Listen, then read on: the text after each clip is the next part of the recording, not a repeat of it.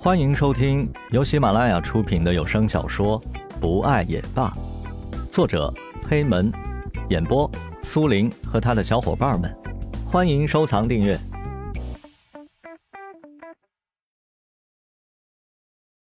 第六十四集。哎，石龙，今天我请客啊，出来喝酒，你带上嫂子啊。突然接到华子的电话。石龙还不知道发生了什么事情。什么事儿啊，华子？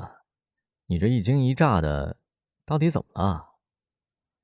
石龙同志，我现在正式的通知你啊，我李大华，我和于倩同志要在一起了。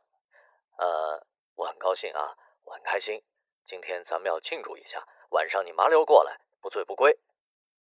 华子说着，心里非常高兴。好，好，好，晚上我们会去的。晚上，石龙带着小雨前往华子的餐厅，老远就看到华子和于倩两人手牵手在门口等着。来雨，石龙，你们来了。于倩不好意思的笑了笑。现在看到石龙，她发现自己就好像对待一般人一样，没有了那种怦然心动的感觉。突然，他的手一痛，他发现华子将自己的手使劲掐了一下，就看向华子：“哎，现在我是你的男朋友，你不能这样看着别人。”“哎，你想哪儿去了？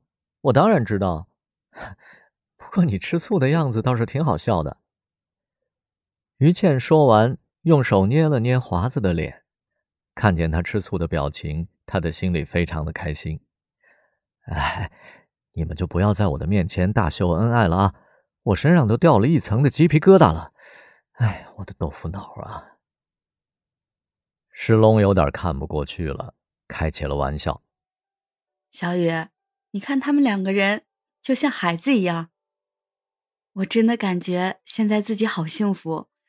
以前一直那么疯狂的迷恋石龙，当时真不知道自己在想什么。”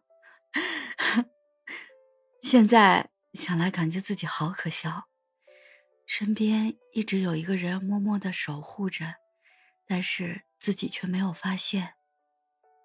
幸好现在发现了，没有错过自己的幸福。于倩说完，朝华子深深的望了一眼。是啊，我们都是傻瓜，陷入爱情这个沼泽中难以自拔，绕了很多的路。还好，最后我们都找到了自己的方向，都找到了幸福。所以，一切，我们一定要幸福，我们一定会幸福下去的。小雨伸手紧紧的握住了于倩的手。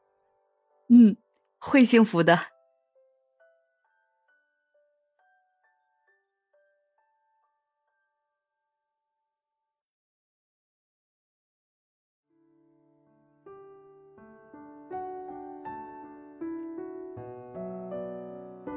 本集播讲完毕，感谢您的收听，我们下集再见。